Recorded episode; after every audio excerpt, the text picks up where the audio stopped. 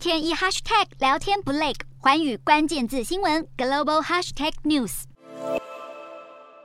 中国人民银行、香港证监会以及香港金管局四号发布联合公告，开展香港与中国利率互换市场的互联互通合作，简称为互换通，预计在六个月之后，也就是明年一月正式启动。互换通启动初期，会先实行北向通，也就是让香港以及其他国家跟地区的境外投资者参与中国金融衍生品市场。然后，北京当局会适时研究扩展到南向通，也就是让中国投资者。参与香港金融衍生品市场，同时，中国国务院也在四号批准中港货币常备互换协议，将中港两地货币互换规模从原来的人民币五千亿元或港币五千九百亿元扩大到人民币八千亿元或港币九千四百亿元，深化两地金融合作。而所谓的常备，指的就是协定长期有效，不需要定期续签，同时优化互换流程，